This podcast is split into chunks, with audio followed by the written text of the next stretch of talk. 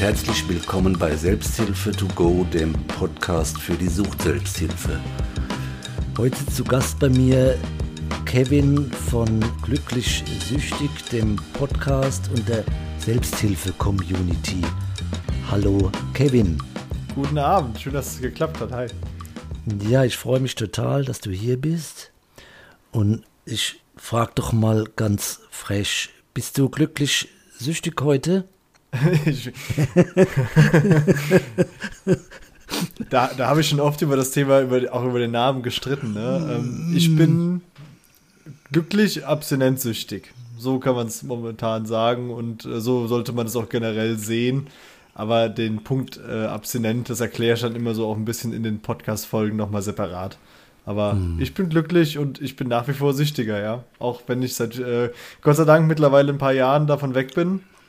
Aber süchtig bleibt man ein Leben lang und das ist halt so ein bisschen die Message, die das Ganze einfach für sich in meinen Augen auch so ein bisschen transportieren soll. Dass man sagt, klar bleibst du süchtiger, du wirst nicht in dieses Muster zurückfallen können oder solltest das nicht, äh, aber musst lernen, auch trotzdem mit dieser Krankheit ein gesundes Leben zu führen, in Form eines abstinenten Lebens, ja. Ah ja, gut. Mich würde ja so interessieren, wie, ne, ich habe ja so ein, ich nenne es mal ein Suchtverständnis im Kopf. Das ist nicht unbedingt hochwissenschaftlich, sondern das ist, ähm, glaube ich, schon so irgendwie mein, mein eigenes, aus meiner, ich sag mal, Erfahrung als Suchtberater und mit meiner Vorgeschichte. Ne, ich habe eigene Suchtvorgeschichte. Und ähm, da gibt es ein Suchtverständnis und das, na ich sag's mal einfach, das lautet, lautet so in etwa so, dass man wie so, ähm, soll ich denn sagen, so eine süchtige Persönlichkeit im Prinzip in sich, mit sich trägt und das Mittel oder die Art, wie man im Prinzip diese Sucht auslebt, ist dann sehr individuell. Aber eigentlich tragen, so glaube ich zumindest, alle Menschen mit dieser Problematik sowas in sich es wird dann aber sehr unterschiedlich ausgelebt. Also das würde für mich zum Beispiel bedeuten, dass das Suchtmittel völlig beliebig ist oder ähm, ne, wie in, in, deinem Fall bei Glücksspiel bedeutet es, ich habe ja gar kein Mittel mehr, also ich habe keinen Stoff mehr. Das heißt, es ist gar nicht stoffgebunden. Ich weiß zum Beispiel, dass das bei mir äh, äh, genauso funktionieren würde. Ne? Also das heißt, ich kann mir, ähm, ich könnte mir auch Spielen als Suchtmittel wählen. Ich weiß nicht, ist das was, wo du auch so mit kannst? Empfindest du, hast du so ein ähnliches Suchtverständnis oder? Ziemlich identisch, würde ich sagen, ja. Also. Ah ja ich, ich sag mal so, ich, ich könnte natürlich nicht nachvollziehen, äh, Stand heute, man weiß ja nie, ähm, aber wie das beispielsweise äh, für einen Alkoholiker in letzter Instanz abläuft, wie, wie, es für ihn ist. Ne? Du hast ja schon gesagt, Glücksspiel ist eine stoffungebundene Sucht, ist eine Verhaltenssucht.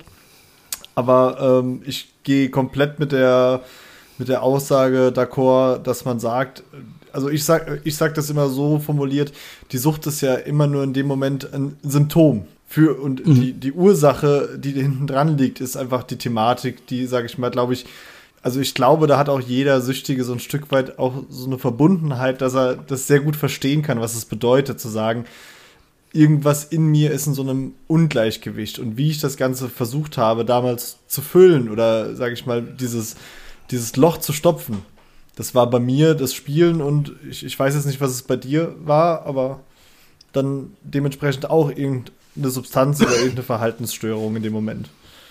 Ich glaube also hinter der äh, Substanz stand immer diese Verhaltensgeschichte, ne? einfach mit, mit der Substanz dann Dinge zu kaschieren oder Dinge zu verbessern, Des Defizite auszugleichen oder auch eben, mm, ja, ich sag mal, Sch Situationen besser auszuhalten, Schmerzen vielleicht auch ähm, einfacher zu ertragen und, und, und. Ne? Ja, ist vieles möglich. Wobei ich das jetzt, ne, weil ich war ja mehr bei meiner Substanz, das funktioniert ja wahrscheinlich nicht ganz so gut mit Spiele. Ich sag mal, Spiele ist wahrscheinlich kein wirklich gutes Schmerzmittel, ne? Hm, jein, also in dem Moment, in, in dem ich gespielt habe, war es das, weil. Ah ja. Ich sag mal, die Welt konnte um mich herum brennen Aber in dem Moment, in dem ich die Möglichkeit gehabt habe, äh, zu zocken, war, konnte ich das alles beiseite lassen. Und äh, ich sag mal, jetzt ganz ursprünglich auf die, sag ich mal, Anfänge, als das mit, äh, sag ich mal, noch mit dem typischen äh, Casinos, also diesen Spielotheken losging, da war das halt wirklich noch, äh, ich bin da reingegangen und habe alles draußen gelassen. Aber in dem Moment, als ich auch wieder rausgekommen bin und äh, dann auch nicht gewonnen hatte, äh, ist das natürlich auch alles wieder auf mich eingeprasselt in dem Moment und meistens halt noch eine Ecke schlimmer, weil natürlich die Probleme sich in dem Moment, wenn ich das Geld, das ich, sage ich mal, da reingetragen habe, nicht genutzt habe, um Rechnungen zum Beispiel zu bezahlen, äh, mhm. natürlich die Probleme auch automatisch potenziert habe. Und von daher, mhm. aber doch in dem Moment, als ich gespielt habe, waren diese Sorgen weg. Es war taub. Ah ja. Das kann man schon so sagen. Ah ja, ja.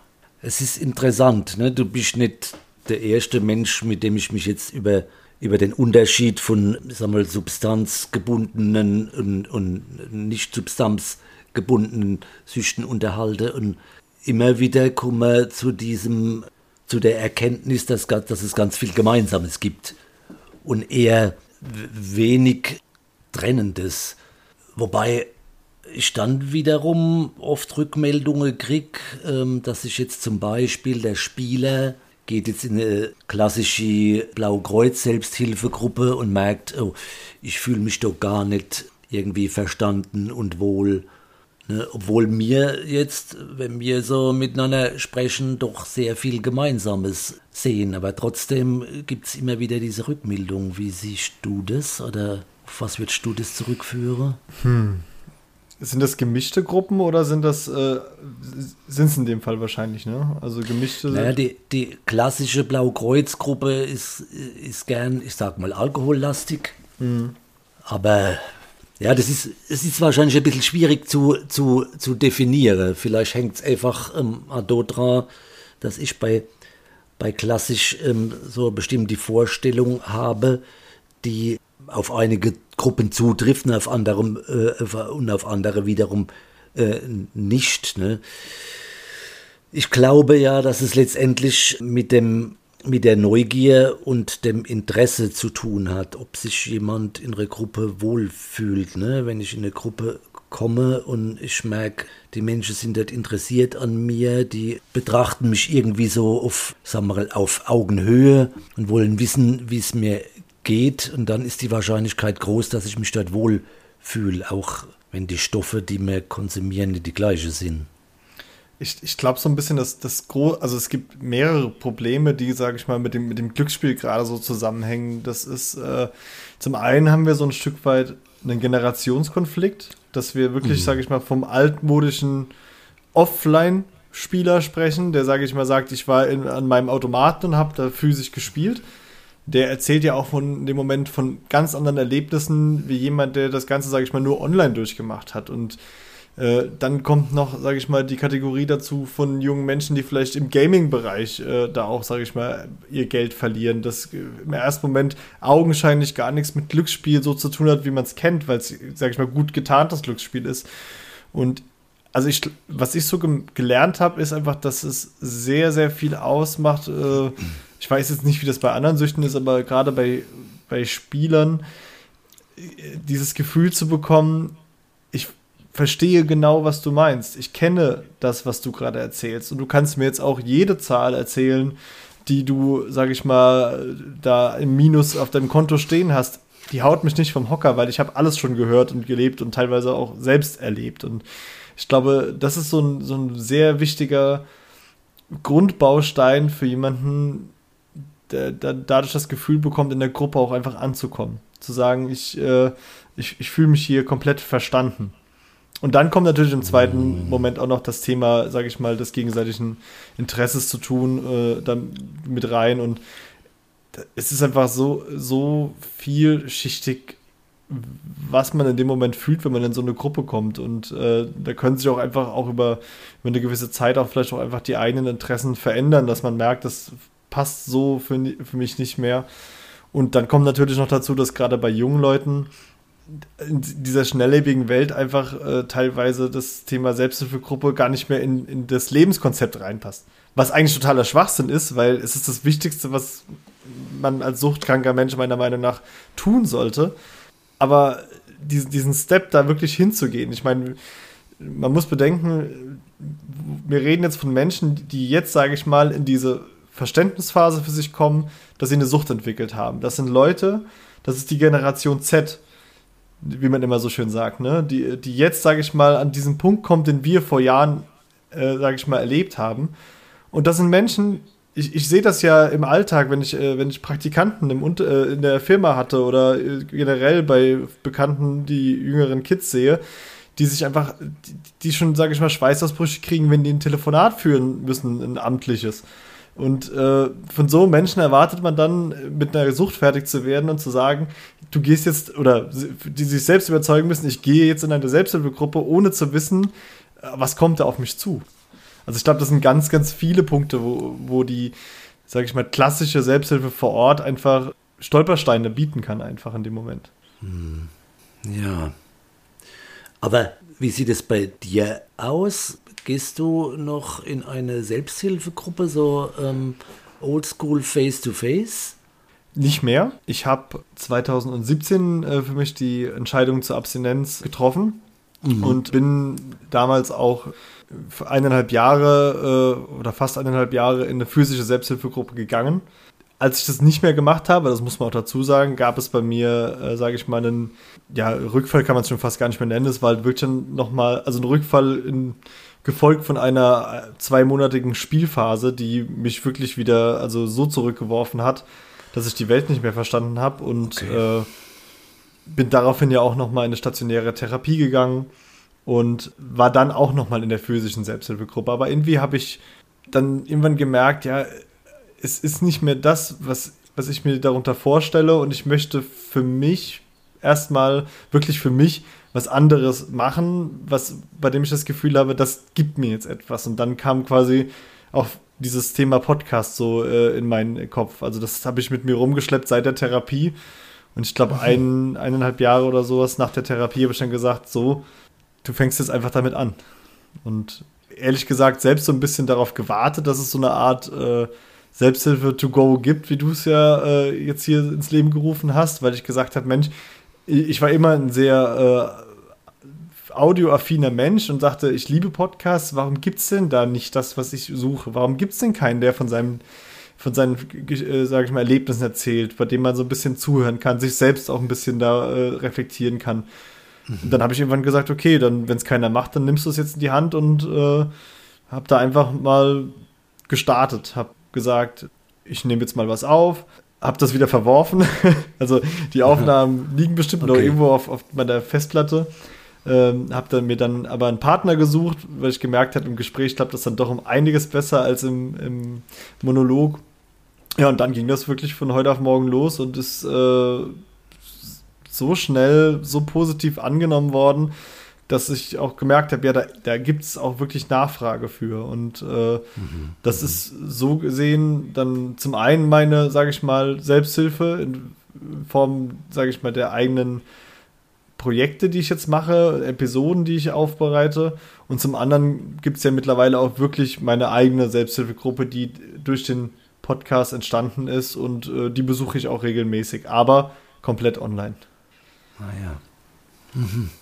Okay, so meine Zielgruppe zurzeit ist ja äh, oder ist ja so die klassische Selbsthilfe, die ich auch gerne. Äh, man wird, man wird ja sehen, wer jetzt diesen Podcast äh, ähm, tatsächlich hört, aber trotzdem habe ich so im Kopf ähm, möglichst viele, ich nenne es mal ähm, klassische Selbsthilfler zu erreichen, um sie äh, ein bisschen so an das Medium ja, hinzuführen.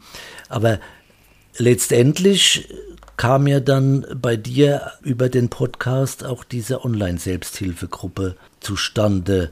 Wahrscheinlich, weil du gemerkt hast, also, also der Podcast ist ja eher kein Dialog, ne, oder vielleicht ein Dialog mit, mit einem Gast, aber es ist ja nicht das Interagieren mit anderen Teilnehmern.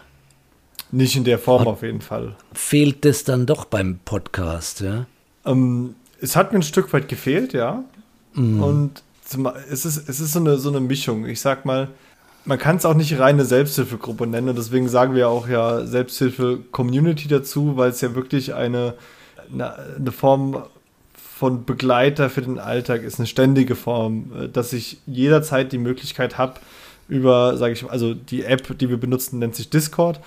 Und das ist quasi äh, eine Plattform, auf der man auch, äh, sage ich mal, in einem Chatroom sich austauschen kann, genauso aber über Sprachkanäle sich unterhalten kann.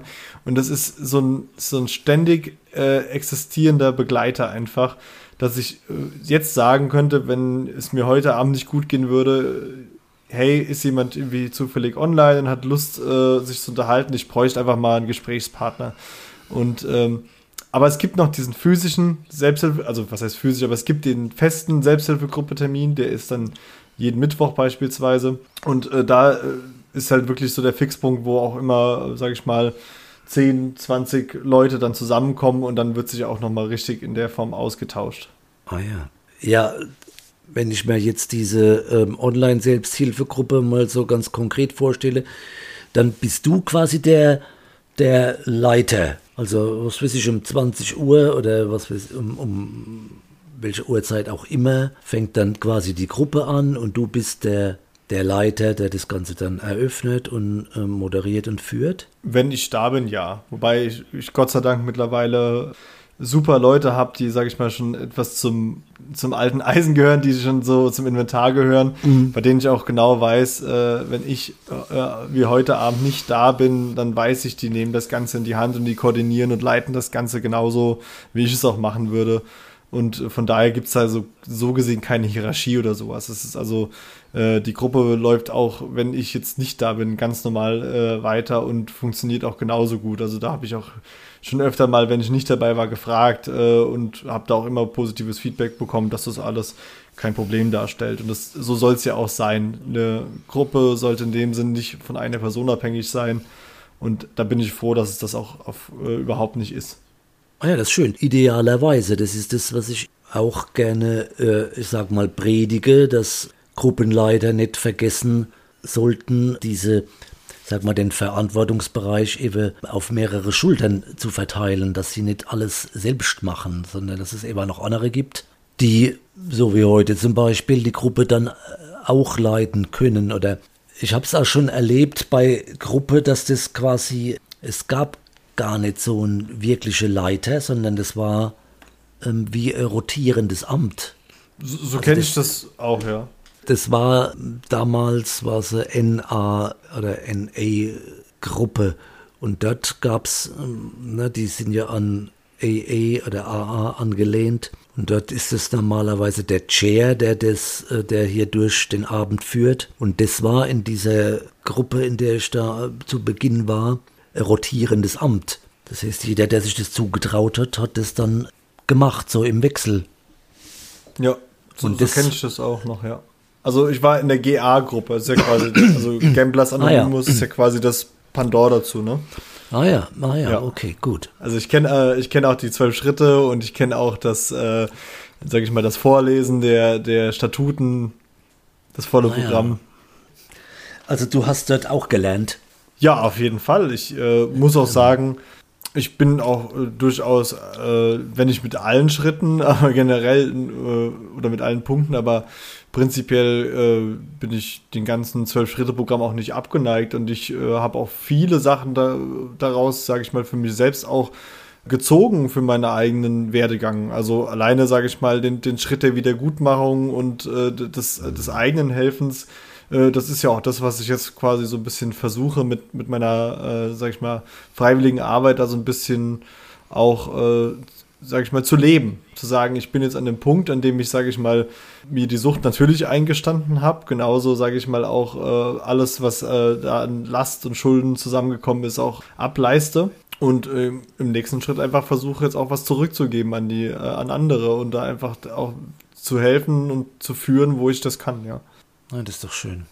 Das, das Thema, das gläubigen Thema ist halt so ein bisschen Äh, ich habe halt ein anderes äh, Gottesverständnis, aber jeder kann das ja, sag ich mal, für sich selbst so ein bisschen definieren, was er da als dieses Göttliche in dem Moment sieht.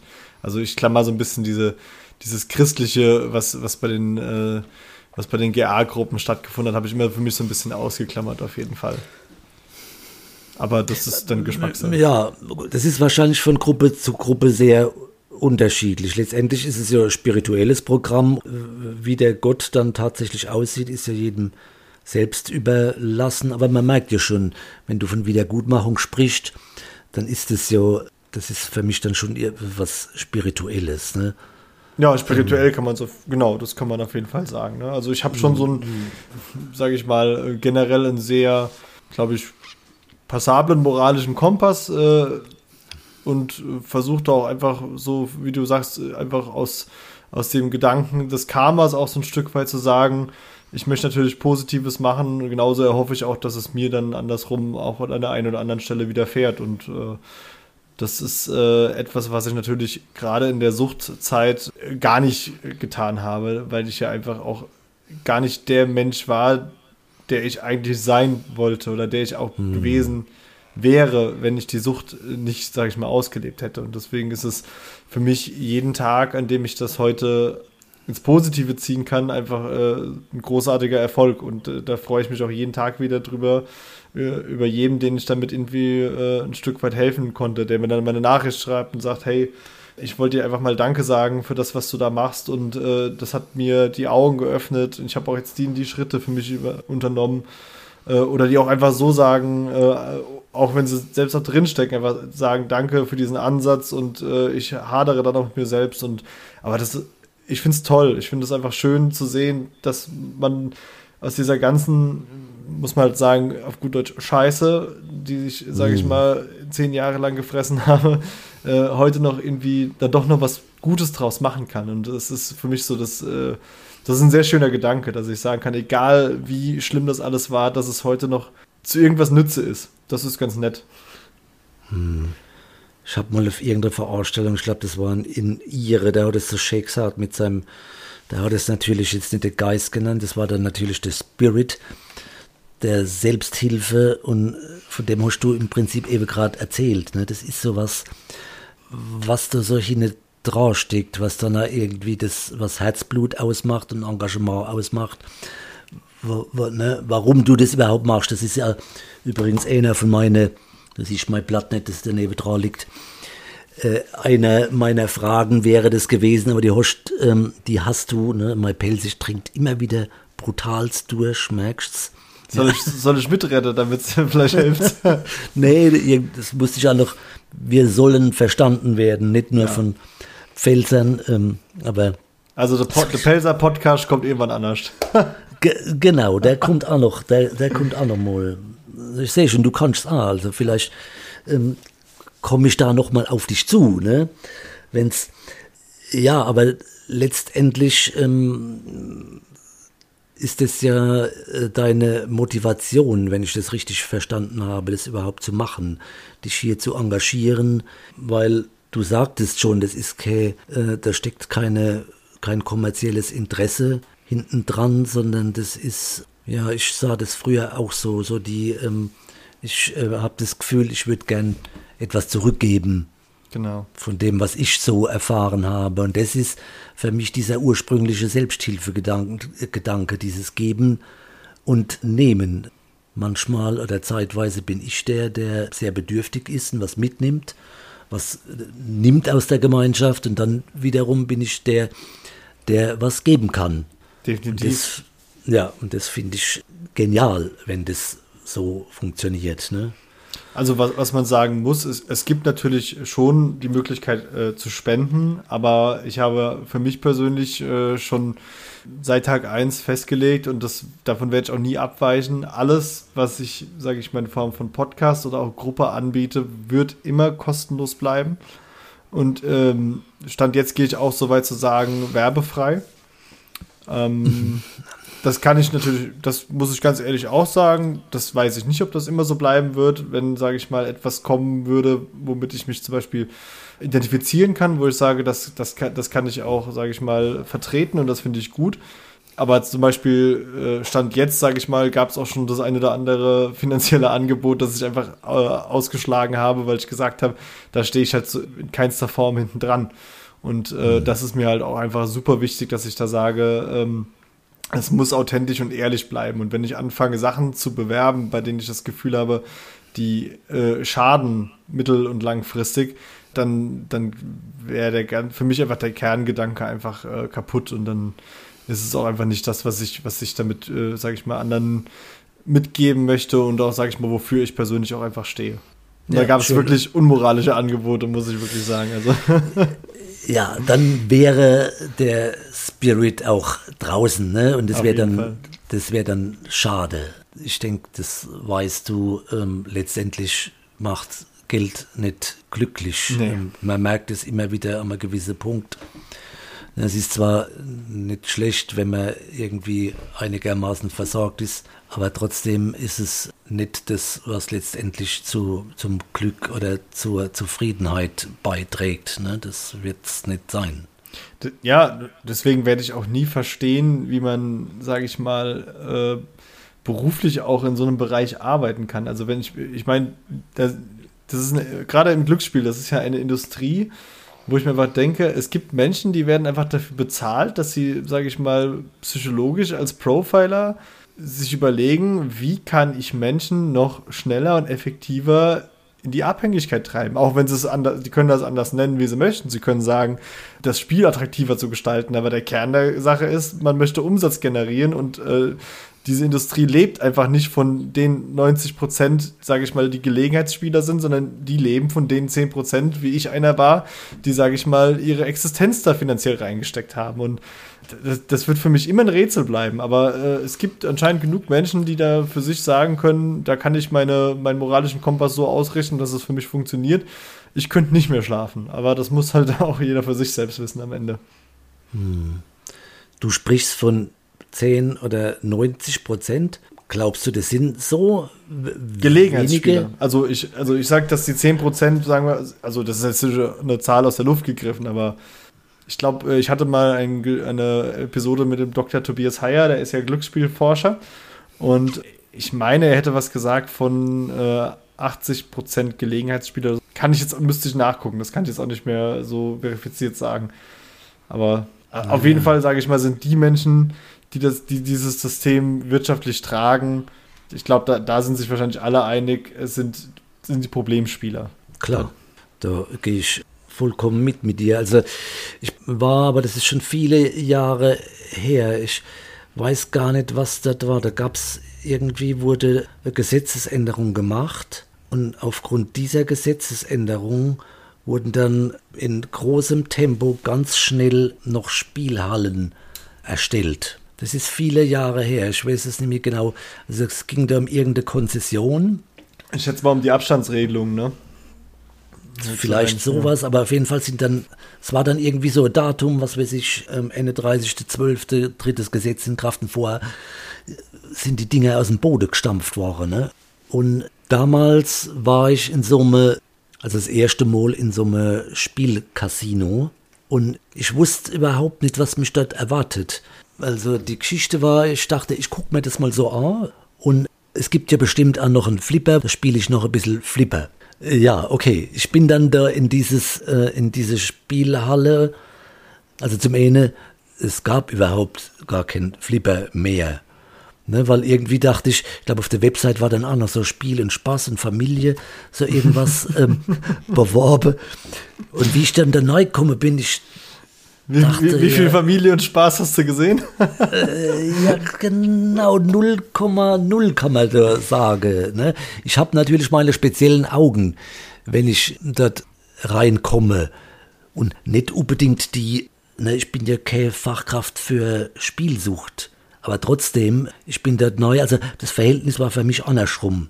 Also ich, ich habe dort 90% Menschen gesehen, die alle krank waren. Das waren krankhafte also Spielsüchtige.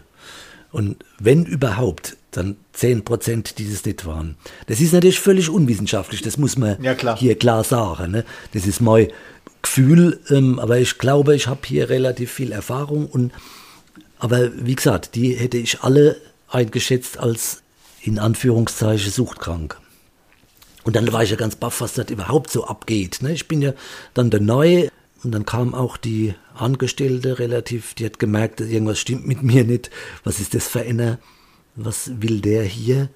Und sie fragte dann auch, ähm, ob es mir helfen kann. Und ich sagte, ja, ich kenne mich so gar nicht aus. Und ähm, letztendlich hat sie mich dann gesagt, ah, ich kann Ihnen das mal erklären, wie das funktioniert, unser Spiel. Wir haben da die und die Geräte. Dann hat sie mir das so erklärt. Und bis ich dann merkte, das ist ja alles, das sind ja alles die gleichen Geräte, nur ist halt eben dieses, ähm, ich sag mal, das Thema ist dann irgendwie verändert. Dann immer gibt es halt Bananen, immer gibt es was weiß ich, aber es ist eigentlich immer das gleiche System.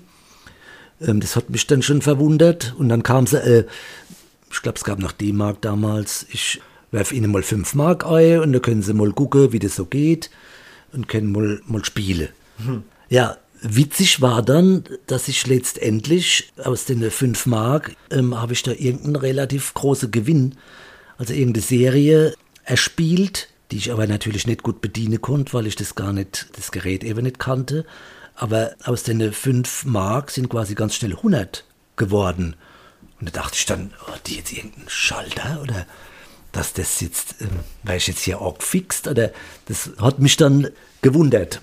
Aber ich war natürlich auch fixt und ich habe ja schon gesagt, also ich, die, das, diese Sucht würde bei mir genauso funktionieren. Ich bin natürlich hier, äh, von meinen 100 Mark habe ich nichts mehr übrig gehabt. Ne? Das heißt, ich habe alles verzockt letztendlich, war nicht unbedingt der Plan. Ich dachte, ich will, gehe schon mit was hinaus, aber letztendlich. Ja, aber vielleicht das Beste, was du in dem Moment machen konntest, dass du mit einem Negativgefühl rausgegangen bist. Es war alles weg. Das wusste ich ja schon, dass ich hier ähm, durchaus auch affin bin und ähm, das bei mir auch funktionieren würde. Das ist, das ist glaube ich, auch dieser feine Unterschied, ne? Wenn, wenn wahrscheinlich, also sagen wir es mal, sagen wir es mal so.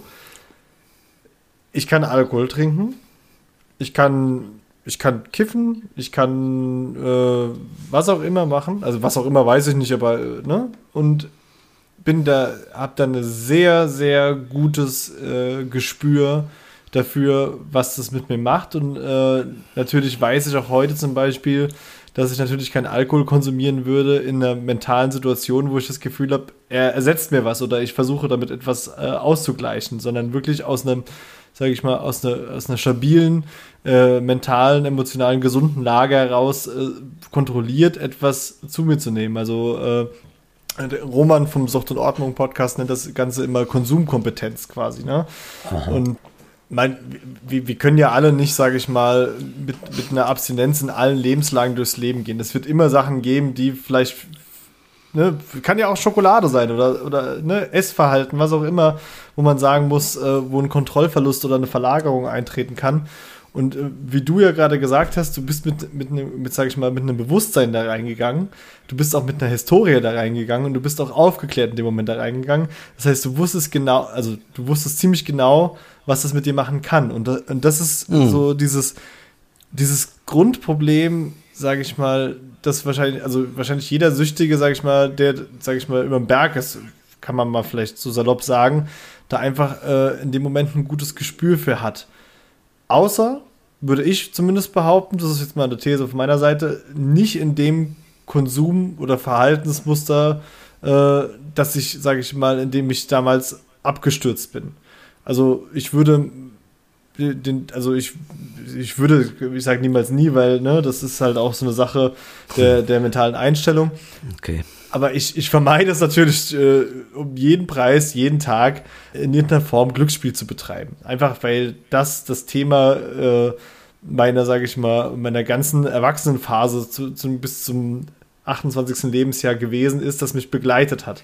Wo ich einfach gerade nach dem Rückfall damals gesehen habe, wie schnell das Hirn da einfach wieder aktiv ist und einen genau wieder in diese Muster reindrängt, die man versucht hat zu bekämpfen. Und äh, das ist aber auf, die, auf das Glücksspiel bezogen. Auf der anderen Seite hätte ich jetzt zum Beispiel, sage ich mal, keine Angst davor, irgendwas zu konsumieren, dass ich, äh, bei dem ich weiß, es besteht eine Suchtgefahr äh, weil ich, na, also bei gewissen Sachen würde ich das sowieso nie machen, einfach aus einer gesunden Vorsicht heraus. Aber wir reden jetzt mal, sage ich, ich will nie was, das falsche Vokabular sagen, aber die, sage ich mal, die, die legalen Sachen beispielsweise, wie bleiben wir einfach bei Alkohol und, und, und Tabak, ne? Und dass man da sagen mhm. kann, da hat man einfach ein anderes äh, Bewusstsein dafür, was man heute damit macht oder wie man es macht im Vergleich zu, äh, zu, zur damaligen aktiven Suchtzeit. Und das ist mir gerade nur so einfach gekommen, weil du gesagt hattest, du, du warst so ein bisschen darauf vorbereitet, was da passieren kann und hast da so ein bisschen den Schutz gehabt, ne? Obwohl du ja trotzdem die 100 Mark in dem Moment wieder reingehauen hast. ja, ja. Genau, das funktioniert ja schon. Also das, aber das ist schön. Wie, wie nanntest du das? Oder der, der, der Roman? Äh, Konsumkompetenz. Konsumkompetenz. Und die hat man dann scheinbar in gewisse Bereiche und in andere wiederum nicht. Ich denke, das kann man auch nicht pauschal sagen. Und das eigene Leben und, und alles drumherum ist ja so komplex, dass es einfach äh, immer wieder darum geht, sich selbst, sage ich mal, zu reflektieren und sein Verhalten in dem Moment, sage ich mal, zu analysieren äh, bevor man einfach in so eine Rolle reinkommt, in der man keine Kontrolle mehr hat, aber dann frühzeitig einfach die Signale zu erkennen. Und äh, auch da sind wir wieder bei dem Punkt Selbsthilfegruppe. In dem Moment, wenn ich mich, sage ich mal, einmal die Woche mit, äh, sage ich mal, Gleichgesinnten oder nahestehenden Menschen einfach austausche, kann das durchaus da auch ein Schutzfaktor sein in dem Moment, dass ich sage, oh, ich habe in der letzten Zeit irgendwie irgendwie trinke ich jeden Abend dann doch irgendwie meine zwei Bier und es ist jetzt vorher war es nur eins und äh, jetzt trinke ich irgendwie schon dreimal die Woche oder viermal, dass man da auch einfach, sage ich mal, das Feedback von anderen bekommt, zu sagen, ja, passt da ein bisschen auf dich auf, weil ich habe das auch schon mal erlebt, dass das und das bei mir passiert ist und einfach äh, da so sich selbst jede Woche wieder so ein bisschen auf den Prüfstand zu stellen, zu sagen, wie geht's mhm. mir denn? Wie war denn meine Woche? War meine Woche gut? wenn nicht, was war nicht gut, was hat das mit mir gemacht in dem Moment, als es nicht gut war, ne? Und äh, oder auch einfach mal da den Dampf abzulassen. Und das sind, das sind so wichtige Sachen, die äh, wir ja, sage ich mal, alle in der Sucht äh, komplett verlernt haben oder gar nicht erst richtig gelernt haben, da den die Reflexion, den, den Austausch, auch die Offenheit mit anderen Menschen. Und äh, dafür ist es einfach so unglaublich wichtig. Hm. Ja, ja das äh, kann ich voll mit, das sehe ich auch so. Wie lange besteht äh, eure oder deine Selbsthilfegruppe schon?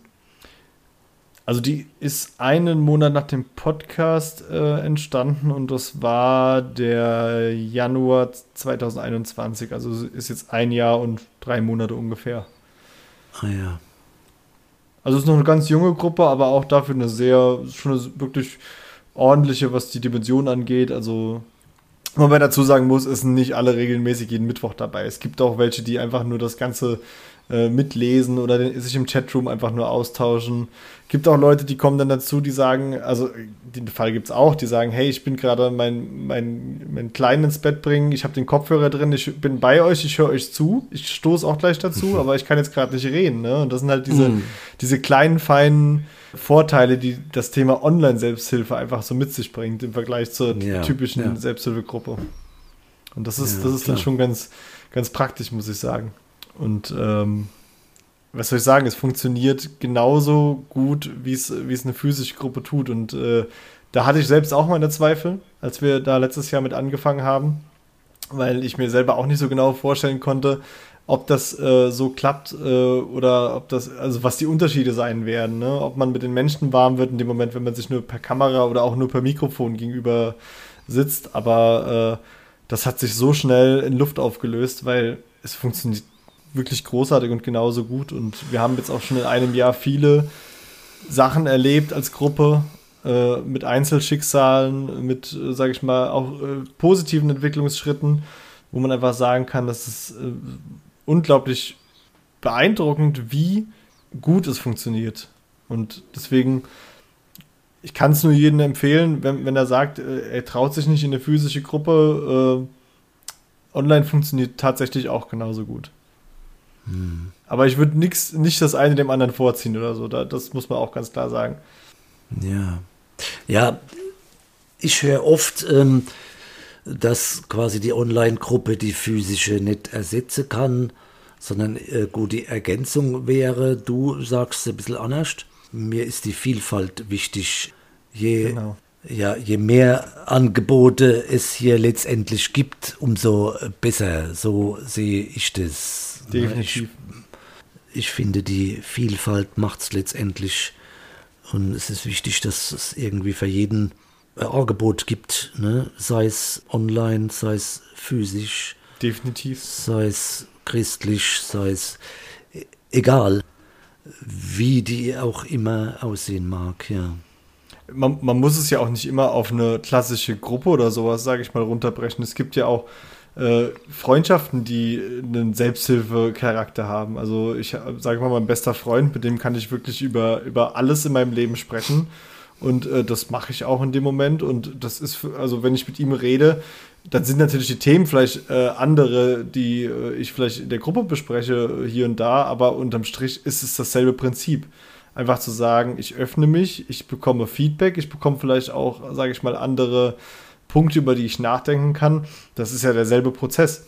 Deswegen äh, finde ich es auch immer so schade, wenn Leute so eine Angst haben vor diesem Thema Selbsthilfe, weil ich sage, es ist einfach nur, äh, wenn man es mal ganz vereinfacht sagt, ein, ein gutes Gespräch zwischen gleichgesinnten Interessengruppen. Und deswegen finde ich es auch so schade, dass das gerade viele junge Leute diesen Begriff Selbsthilfegruppe so, so, so negativ konnotieren, weil es ja eigentlich was, was, mhm. was Wunderschönes ist aber weil du auch gerade gesagt hast, äh, die, zum Thema Ergänzung, das ist ja auch so ein Stück weit gerade im, im, Glücksspielbereich so, was ich jetzt auch oft gehört habe in den letzten, den letzten Jahren und auch davor, so das Problem, was, was das Angebot angeht, dass es auch einfach mhm. äh, da nach wie vor einfach zu wenig gibt. Also wenn ich jetzt eine Gruppe besuchen wollen würde, müsste ich dafür mittlerweile 35 bis 40 Minuten fahren. Einfach. Das ist, wenn man natürlich auch zwei Kinder zu Hause hat äh, und sich sagt, ja, Papa muss jetzt weg und ist jetzt die ganze Zeit nicht da, äh, wo ich stattdessen sagen kann, hier, ich kann die Gruppe äh, binnen zwei Minuten an meinem Computer. Das sind halt dann schon, sage ich mal, die Punkte, äh, wie du sagst, also die Vielfältigkeit muss gewährleistet sein und das ist das beste, das ist der beste Fall, aber manchmal gibt es ja auch gar nicht leider diese Vielfältigkeit. Und das ist halt wirklich, äh, da steht einfach die, sage ich mal, die Selbsthilfe in Deutschland einfach auch noch vor einem, vor viel Arbeit, da sich mhm. besser zu strukturieren, äh, besser logistisch aufzustellen. Ja, ja. Also ich glaube, man kann das nur so ganz schwer sagen, ne? so, so die Selbsthilfe. Weil was ich so in der Praxis erlebe, ist, ist ich sag mal, die Selbsthilfe in Anführungszeichen, was hier nicht draufsteckt, sind immer einzelne engagierte Menschen. Natürlich, es gibt Verbände, es gibt Gruppen, aber letztendlich ist das Ausschlaggebende für diese Entwicklung der Selbsthilfe, sind es die einzelnen engagierte Charaktere, die oft hier ganz viel bewirken, aber oft ist es eben tatsächlich unter Umständen der einzelne Gruppeleiter, der hier ganz viel Engagement, aus welchem Grund da immer, der Neue bringt, viel Zeit investiert und bringt dann diese Gruppe sehr in große Schritte vorwärts und erreicht dann viel. Leider geht es oft einher damit, dass es so für mich so ein bisschen den Selbsthilfegedanke ähm, verliert, weil er wird eher, wie soll ich denn sagen, er ist nicht mehr der Selbsthelfer, sondern er ist der Helfer geworden. Und das finde ich immer ein bisschen kritisch, weil ich kann durchaus mit bei Selbsthilfegruppe, aber wenn es dann so eine so eine Helfergeschichte wird, dann kriegt es für mich einen anderen Charakter. Das hatte man früher schon mal. Früher gab es äh, Helfergruppen, ne, aus denen dann eine Selbsthilfegruppe entstanden. Aber das ist ein ganz anderes Prinzip. Und äh, ja, was ich letztendlich sagen wollte, also die Selbsthilfe besteht oft aus ganz einzelnen ähm, Charaktere, die sich hier sehr stark engagieren. Und dann gucken ja. wir den Kevin an, das ist ne, einer eine davon. Ne?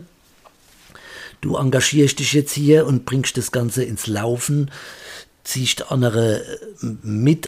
Ne, da wäre so die Message an dich, pass gut auf dich auf. Ne? Guck, dass die Verantwortung nicht nur an dir hängt, weil dieses die Gefahr des Ausbrennens ist einfach groß, weil ich höre, wo schon noch irgendwie andere Verpflichtungen, es gibt Kinder, es gibt, ne, äh, ja, ja, ja. wenn du bist äh, jung, hast vielleicht viel Energie, das ist so mein, der Vorteil meines Alters, dass man lernt, besser auf sich zu achten oder auf das zu achten, was man noch hat. Man lernt es mittlerweile dann doch zu schätzen oder die Energie besser einzuteilen als in jungen Jahren.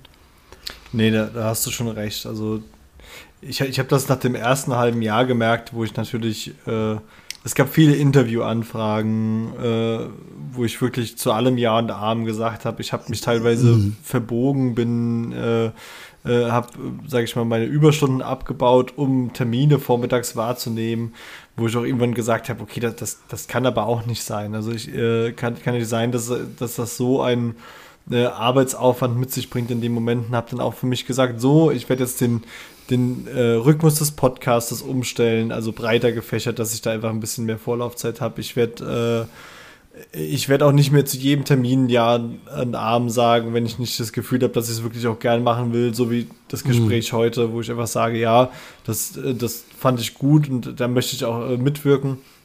Äh, gab aber auch schon ganz viele äh, Sachen, wo ich einfach heute sagen würde, die würde ich heute nicht mehr machen. Und wenn dann sowas in der Richtung kommt, dann mache ich es auch einfach nicht mehr. Also ja.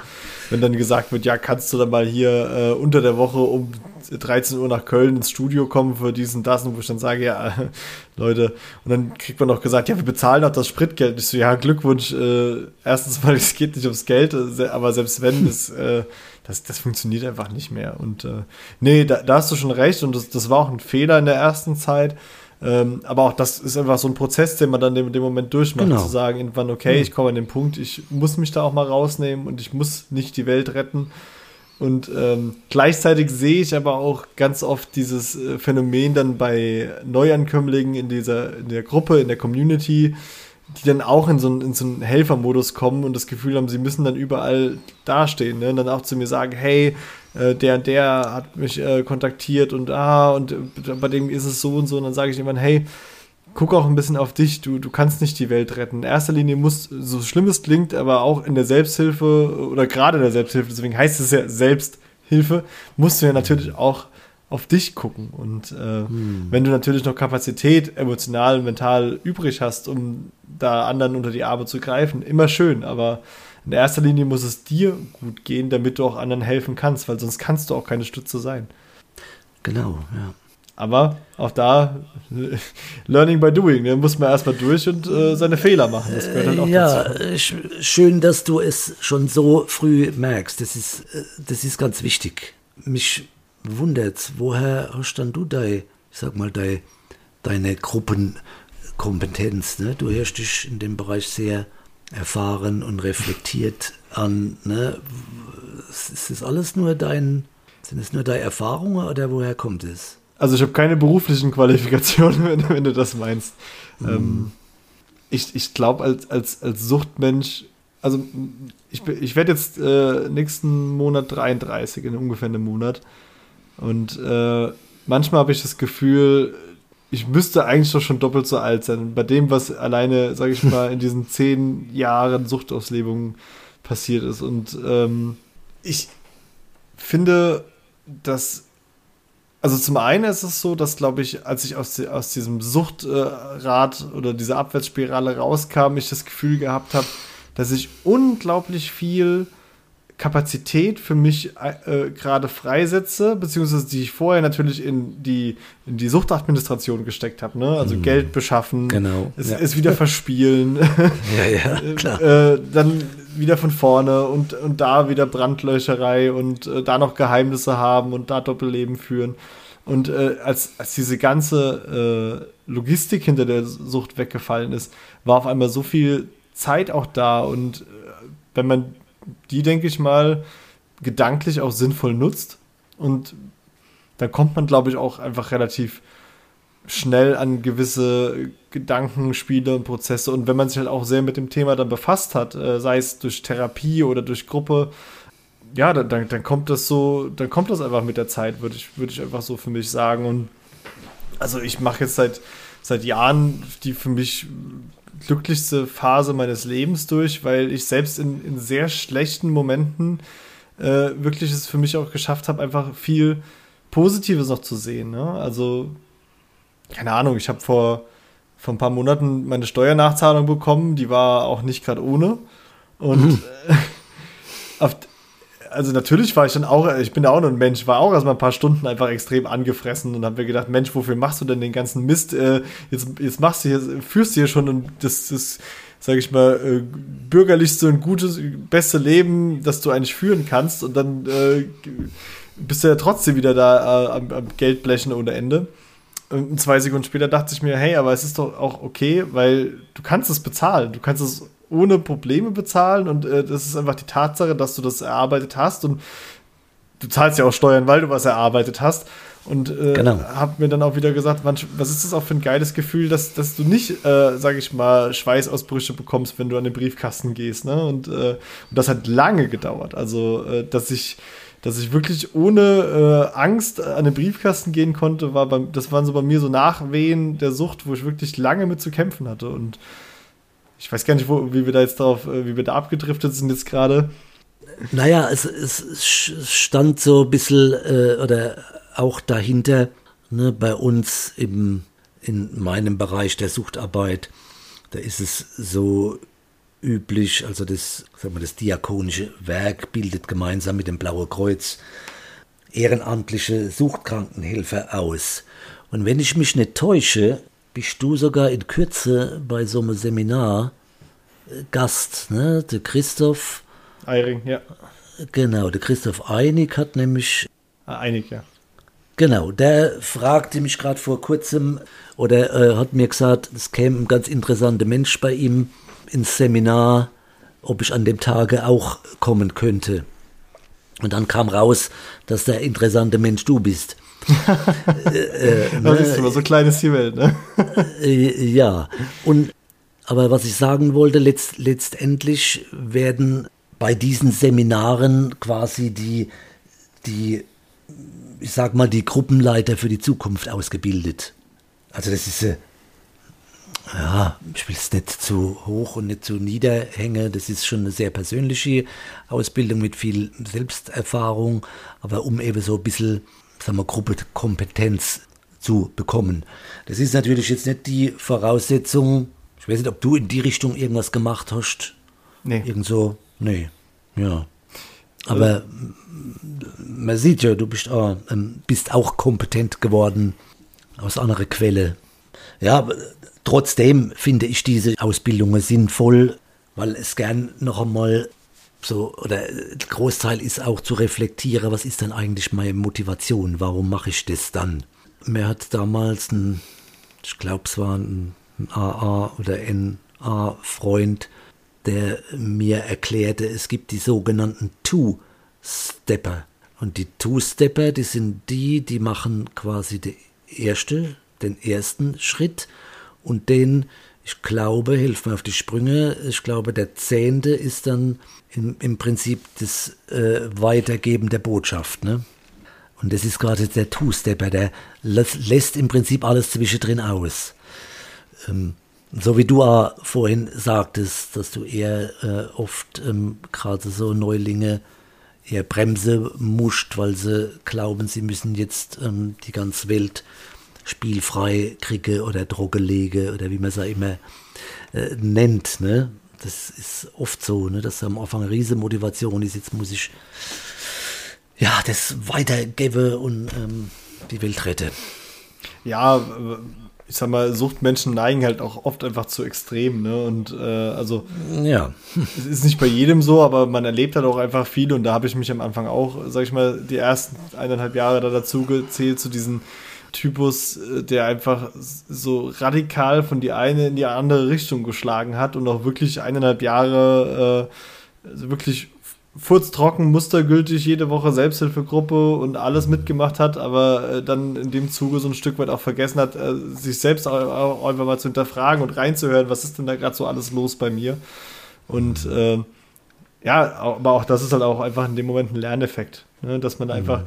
wie du sagst, ne, diese, diese in, intrinsische Motivation, was, warum mache ich was gerade? Mache ich das, um zu sagen, mhm. ich gehe jetzt volle Kalle nach vorne oder hat es auch wirklich einen Zweck und äh, was, was macht es auch für mich? Weil äh, irgendwo muss es ja, sage ich mal, dann doch, äh, dann muss man so ehrlich sein, im Inneren ja auch ein Stück weit für einen selbst was geben, weil äh, wir, sind, wir sind alle keine reinen Heiligen, die nur nach, nach außen tragen und äh, wenn ich nicht, sage ich mal, auch hier und da mal ein positives Feedback bekommen würde, da wäre natürlich meine Motivation vielleicht nochmal eine andere, wie dadurch, dass ich einfach auch mal höre, dass es was Positives ist. Und das tut ja auch mir in dem Moment gut.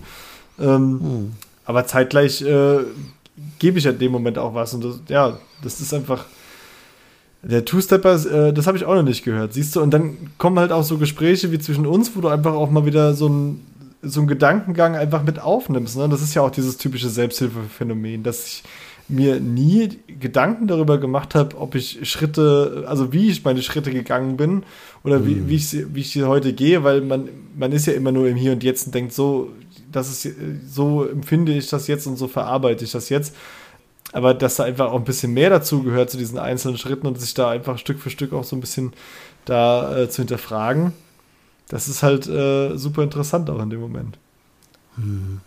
Two-Stepper, das muss ich mir mal, muss ich mir mal merken. Das ist. Äh ja, der, ähm, manchmal ist es vergrabe, aber manchmal kommt es dann wieder. Ja. Dieser, ähm, ich habe es letztens ähm, auch im Podcast war es schon mal, vielmehr ist schon mal ein, der Two-Stepper. Ja, was mir gefallen hat oder äh, was mir gefiel, ne, äh, auf Hochdeutsch nochmal zu sagen, war, das steht bei dir in deinem, auf der Website, so neben im Vorspann, wo du ein bisschen ähm, dein System erklärst. Und da steht, dass du ein trockene Spielsüchtige bist. Das hat mir ja gut gefallen. So dieses, ähm, okay, trocken und spielsüchtig ist ja so irgendwie das äh, Gemisch, so wie, ähm, weil das Droge kenne ich eigentlich vom Alkoholiker, mhm. dass man das jetzt äh, ähm, spielsüchtig sagt, aber es ist, ich finde es ganz schön, weil das das so ein bisschen verknüpft und verbindet. Also ich es ist eigentlich relativ gängig im, im Spielerjargon auch trocken zu sagen. Ähm, ja, ja. Was, was gefühlt sogar noch öfter gesagt wird als äh, trocken. Also oft wird halt einfach nur das Wort spielfrei verwendet. Ja, ähm, genau. Aber, aber nass, na, äh, witzigerweise. Ist, also der nasse, der nasse Spieler ist, ist, ja. ist mehr Thema als der trockene.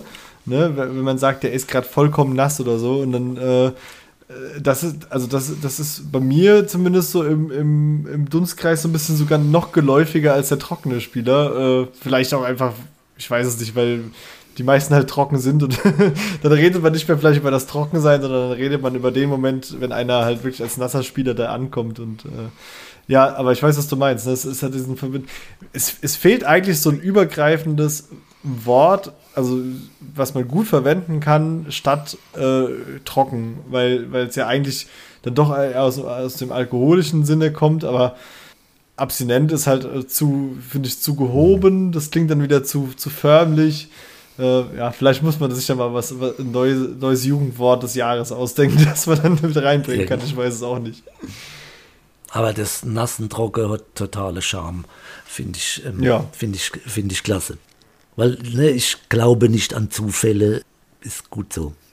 Ja. Ähm, ja. Aber nichtsdestotrotz ist es sicher äh, äh, sinnvoll, mal ein neues Wort hier zu kreieren. Vielleicht findet man ein schönes. Ich finde es immer gut, wenn sich Menschen so über Wörter Gedanken machen.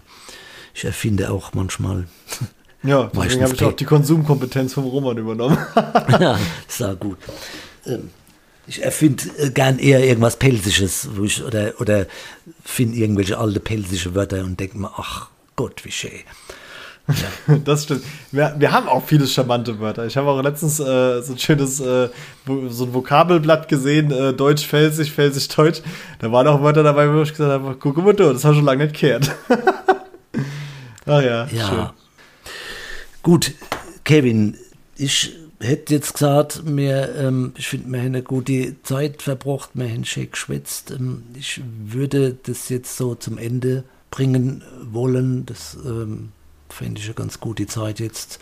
Oder gibt es noch was, was wir unbedingt, ähm, ähm, über was wir noch unbedingt sprechen sollten? Was fehlt uns noch?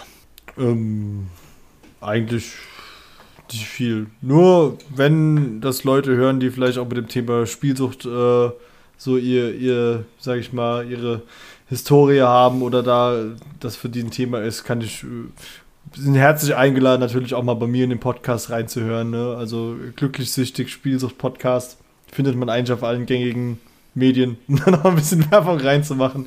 Äh, ansonsten, äh, nö, von meiner Seite aus, glaube ich, haben wir, haben wir das Thema hoffentlich ganz gut abgedeckt und äh, hoffen, dass sowohl in der, deiner physischen Selbsthilfe als auch in meiner digitalen Selbsthilfe weiterhin viele Menschen Halt finden können und da ihren, ihren Neustart oder auch ihr Leben begleiten können und auch uns mit begleiten. Und äh, ja, das bleibt einfach nur so zu wünschen, denke ich.